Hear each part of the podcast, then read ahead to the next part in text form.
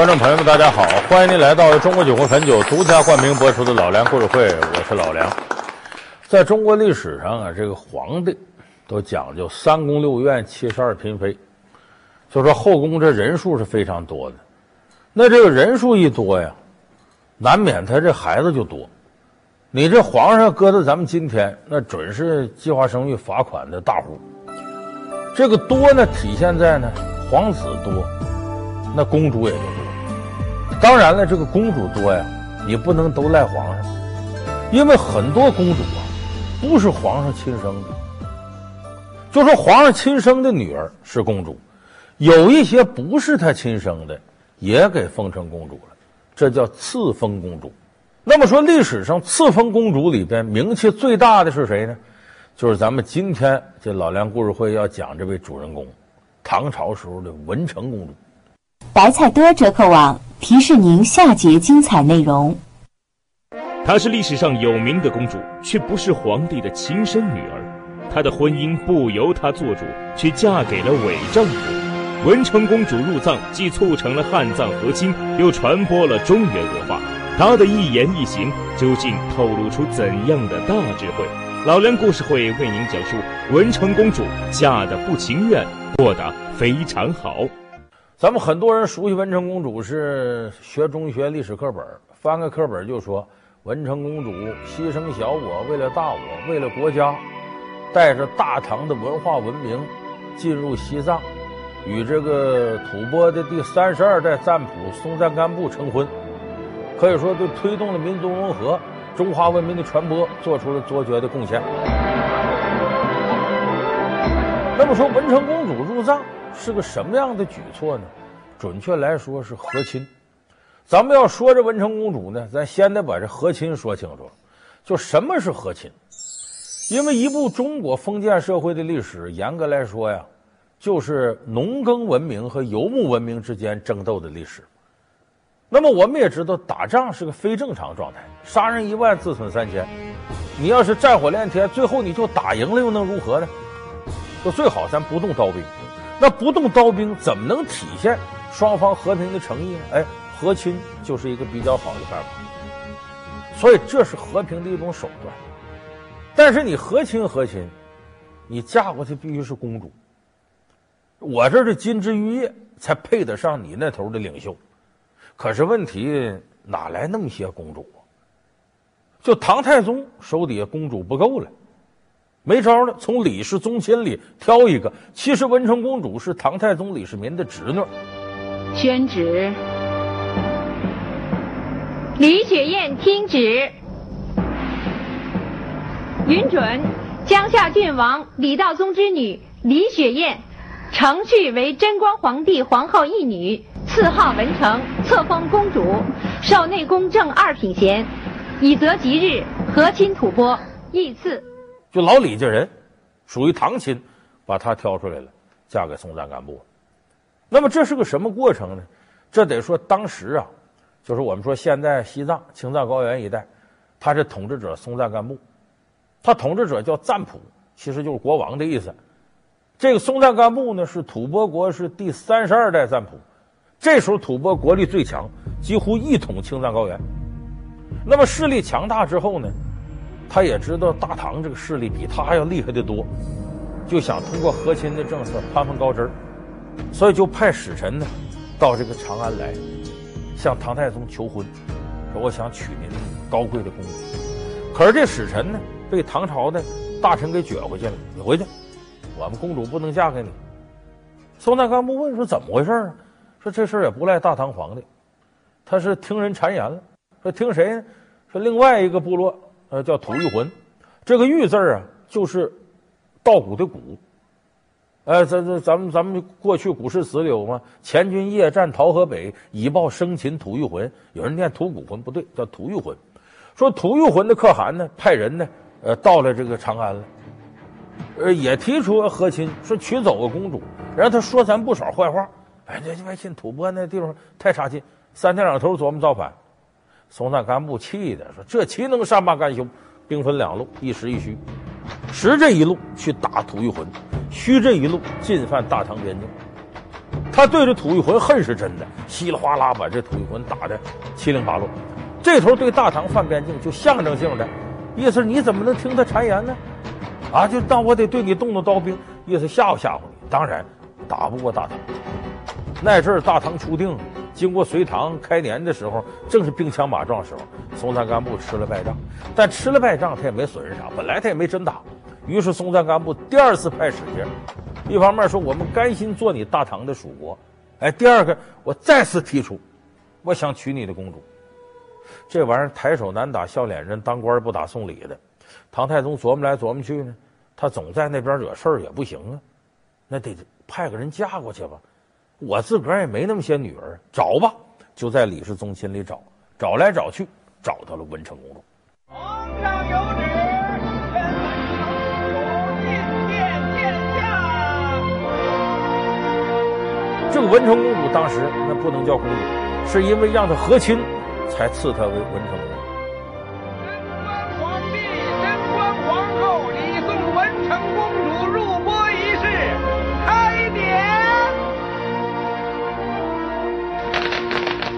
儿臣向父皇、母后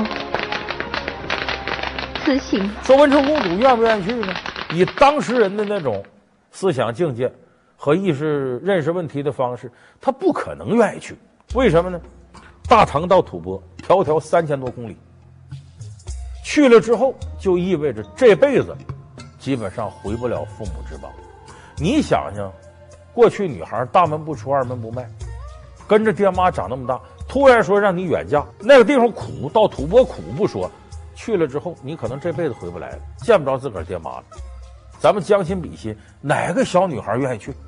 妹妹真是天生丽质啊，不用刻意收拾。就美如画中人一般。呃，哎，嗯，哎，这是，哎，你难道愿意被皇上选上啊？这是欺君罔上，罪不容诛。哎呀，皇上饶命！皇上饶命！这都是我母亲教我的，皇上饶命！这不想去，不想去，挑来挑去，皇上任命你了。你就是和亲公主了，不去不行。普天之下莫非王土，率土之滨莫非王臣。啊，君叫臣死，臣不得不死，没办法。所以文成公主呢，等于由不得她自己选择婚姻，皇上天子替她选择婚姻，她必须得去。所以从这点来讲呢，文成公主这个婚姻和松赞干布一开始是不幸的，由不得她选择。我的命好苦啊！姐姐毕竟是一邦之母，你的苦从何而来啊？都给我听好，我和大唐公主有私房话要讲，任何人进来都给我挡道。不管怎么说，我也是皇室的女儿，从小就听我生母说，一个女人要是嫁给君王。那是祖上几辈子修来的功德，可后来我知道，他是利用我大唐的身份，做他的金字招牌。怎么会这样？老梁故事会为您讲述文成公主嫁得不情愿，过得非常好。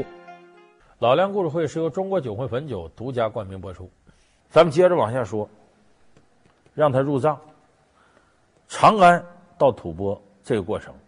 这是历史上有名叫唐蕃古道，其实就是从陕西现在入藏那趟路，三千多公里。当时这个车马仪仗队呀，你他毕竟是拉着公主呢，他不能像八百里加急战士驾哒哒哒那么整。那等你运到吐蕃，公主也给折腾零碎了，不能那么干。他也是走一走，停一停。公主说：“哎呦，我肚子疼，歇会儿。哎呦，我脑子疼，躺着睡会儿觉。”都这个。所以一天呢，平均下来呢，也最多就走一百公里。三千多公里，哩哩啦啦走了将近两个月。母亲，过了这座山，女儿就要永远的离开大唐。女儿在母亲身边的时候，是个顽皮的小女孩，没有给您老人家见过一天的孝道。妈妈。你就可以想象这一路上文成公主心情一定不好，远离父母之邦。那么这个路程走大半的时候，那边松赞干布亲率人马来迎亲来了。也就说，没等都走到吐蕃呢，双方就见面了。这一见面呢，呃，历史史实有记载，说这时候呢，松赞干布他少数民族，他不讲大唐这些礼节，就忍不住就我得见见我这媳妇什么样。这一看文成公主，他乐坏了，为啥？这真漂亮啊！这唐朝女人太漂亮了。而这文成公主呢，心里头也挺高兴，因为她想象嫁到这个边远荒凉地区了，这人不得是脑袋上扎羽毛，身上披草裙，赤身裸体的，跟食人族似的。一看不是，松赞干布很有男子汉阳刚之美，啊，身体倍儿棒，很强壮，一看这这很有男子汉相，挺好。就这么着，俩人呢，见了这一面都挺满意，往回走吧。就奔着吐蕃都城来了。是啊，是这个公主啊！啊，吉祥！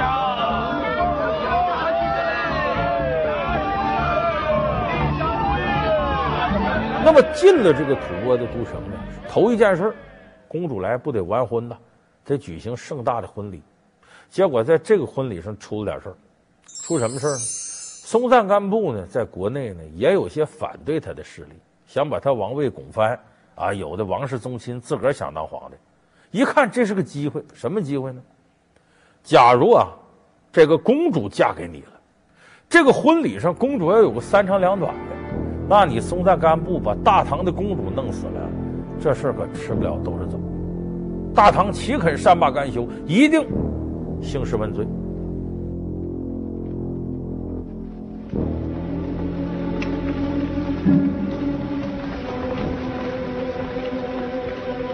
那松赞干布哪顶得住？所以他国内的反对势力就琢磨：如果在婚礼上能想法加害文成公主，那这个罪名不论是谁的，最后都得松赞干布担着。所以在娶亲这一天，你这按照当地习俗，公主得站出来，媳妇嘛，这等等于就算王后了，大庭广众之下得露一面。这个时候，松赞干布的敌人呢，就安排一个死囚，就是这这个人就已经判他这个砍头了。呃，给他个任务，你要能干成这事儿，就放了。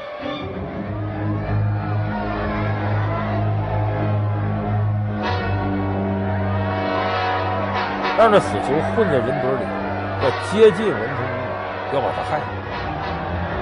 结果真有这机会，这死囚就扑上去了，歘就把文成公主衣襟抓住了。文成公主一怔的功夫，嚓，衣服就给撕下来了。撕下，当然松赞干布也都防着这个呢。下边士兵上来，嘁哩咔嚓，把这人就拿下了。可是拿下归拿下，文成公主哪见过这世面呢？一下就吓着了，一惊吓就就就就一病不起。结果这婚礼呢，勉勉强强经过了，就算结完婚了，文成公主病了。那么这个时候，大唐的使节都在这儿，这个场面看得真真。这是一场阴谋，是一场阴谋。是对公主的最大不公，是对大唐的最大不敬。公主嫁到吐蕃之事，我要奏报皇上重新定夺。我把公主嫁给你，你连她安全都保护不了。松赞干布也吓坏了，这可怎么办？哎，这个时候呢，他探望文成公主，文成公主就说了，说是我父王啊，当然他是干爹，不是亲爹啊。我父王啊，发雷霆之怒，弄不好呢。我得回去，可是我回去，我这脸往哪搁呀？我都嫁过来了，是你的人了。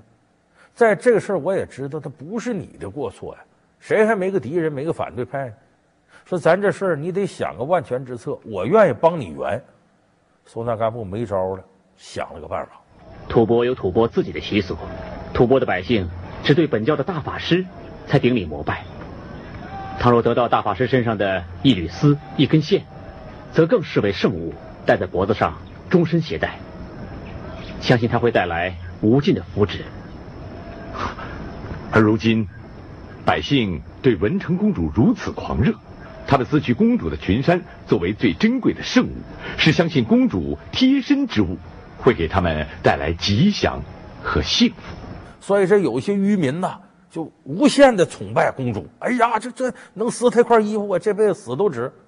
所以就有那么主不开眼扑上来了，不是要害公主，他是太崇拜公主了。为了配合这说法呢，文成公主呢，呃，病还没好利索呢，嘚瑟嗖站起来呢，呃，在广场上接见藏族子民，然后把自己穿着衣服拿下来，搁剪子剪碎了，一人一块发下去。当时大唐的使节也在这待着呢，一看，哦，看来他是有这习俗啊！你看这真这样，汇报给唐太宗，唐太宗一听啊，这么回事，那算了，就等于文成公主啊，这等于说，如果小不忍则乱大谋，他这事他忍了，而且他顾全大局，如果因为这个事儿，大唐和吐蕃再动刀兵，那避免生生灵涂炭，而且是他自个儿呢，再又因为这事儿回到长安去，也面上无光。所以说，文成公主这个事儿就能看出，她是个懂大局、识大体的人。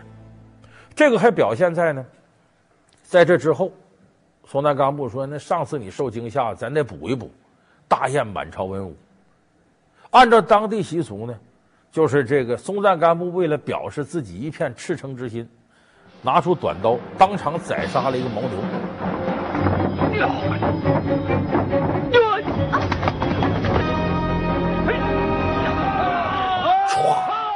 把这牦牛给剖开了，把那生牛心给掏出来，双手跪拜敬献给文成公主。这是当时吐蕃的最高礼节，就我表我忠心，我亲手给你杀牛，把鲜牛心拿出来给你吃。公主，文成公主女流之辈敬下，你吃吧。文成公主吓够呛，哪见过这个呀？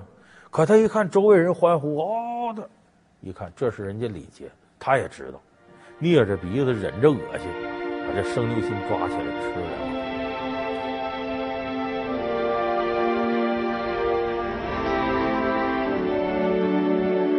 这两口吃去，松赞干布心里说：这辈子我为你死多少回都值了。这个女人很了不起，为了顾全我的颜面，照顾我们的民族习俗，这种牺牲都能做出来。其实文成公主不仅仅是在这上，她有很多呢相夫教子的非常好的办法。你看这个公主来了，松赞干布把她捧得跟宝贝似的。在后来这个白居易写《长恨歌》里不提到吗？这唐玄宗得了杨贵妃之后什么样？那叫春寒赐浴华清池，温泉水滑洗凝脂。呃，那是失而复起，娇无历史，新承恩泽时。呃，芙蓉帐暖度春宵，从此君王不早朝。就是唐玄宗有了杨贵妃了，天天在床上腻着，说早上上朝都不去了。那么松赞干布得了文成公主也是如此，何况小两口刚结婚，正是甜哥哥蜜姐这恩恩爱爱的时候，松赞干布也不愿上朝了。文成公主说：“你这可不行啊，你这整个这国家就指着你呢，你不上朝，在我这腻着算怎么回事儿？”后来到什么程度？撵他。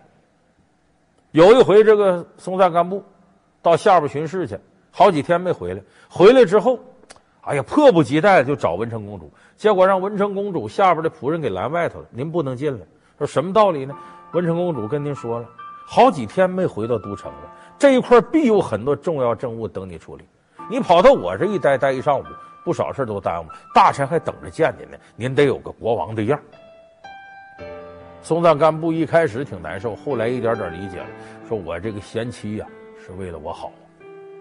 所以说，这个文成公主跟松赞干布一开始这婚姻是由不得自个儿，但是真走到一块儿了呢，俩人过得还挺幸福。我是吐蕃的赞普，可我也有很孤独的时候啊。自从在白海第一次见到公主，我的心里就像白海一样掀起波涛，却原来我与最下等的牧民的娃子并无两样。我渴望得到女人，特别是有情有趣。值得男人怜爱疼惜的真女人，而且文成公主带给吐蕃的，那可远不止这点。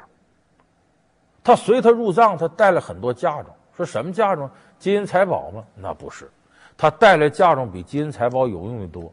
什么呢？一些农作物的种子，会种庄稼的把式，能看病的大夫。还带来各种医书啊、书籍，各种各样的典籍带来。其实咱们要把往高大上说，就是文成公主把大唐的文明传播到了吐蕃。这传播一方面提高了吐蕃当地的生产力和提高了当地的文明水平；另外一方面，在一定程度上，它促进了汉藏的融合。所以咱们说民族团结，在一定程度来讲，文成公主入藏这个事儿，在民族融合、民族团结历史上，具有着里程碑一样的意义。当然，很可惜呢，文成公主的后半生应该说不是很顺，因为松赞干布三十四岁的时候就死了。两口子好日子没过多长时间，二十多年之后呢，这个唐太宗的儿子唐高宗李治继位了。这唐高宗李治呢，一想。不管怎么说，文成公主这当然了，这历史上没弄清楚他俩谁是哥哥谁是妹妹，反正堂兄妹关系嘛。就说他老头死了，松赞干布没了，啊，我这个或者姐姐或者妹妹啊，远在吐蕃那受苦，孤苦伶仃一人，不忍心，让使节去到吐蕃干嘛呢？要把文成公主迎回长安，颐养天年，就回老家吧，叶落归根，享福来吧。文成公主当时呢，思前想后。你就想着她能不想家吗？二十多年，明天就要出发了，你你倒决定不走了？请上大人回长安以后代我转达，谢谢高宗皇帝对我的惦念。我从路东赞大相那里得知文成的去留。会牵动很多人的心，有好心，可是也有歹意呀。既然我为唐波和好而走上这条路，那我就要为唐波和好而继续走下去。文成公主一想，我要离开这回去了，再不回来了，当地百姓很失望。可能为了汉藏一家亲，我多年做出努力，有可能事倍功半。得，我要牺牲我自个儿，不回去，在这个地方代表大唐，安定民心。所以，你从文成公主自己后来做这次非被动的主动的选择上来看，文成公主确实是一个深明大义的奇女子，她确实为我们今天汉藏一家亲发挥了重要的历史作用。公主多保重啊！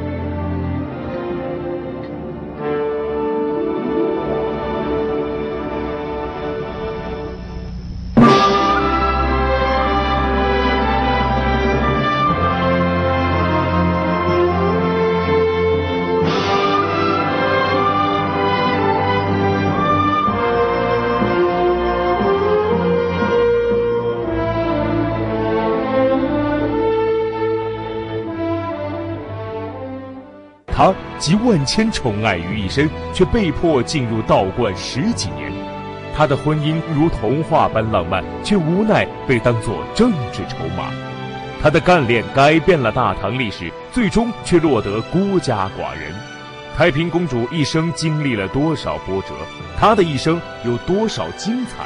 老梁故事会为您讲述太平公主南太平。感谢您收看这期老梁故事会。老梁故事会是由中国酒国汾酒独家冠名播出。我们下期节目再见。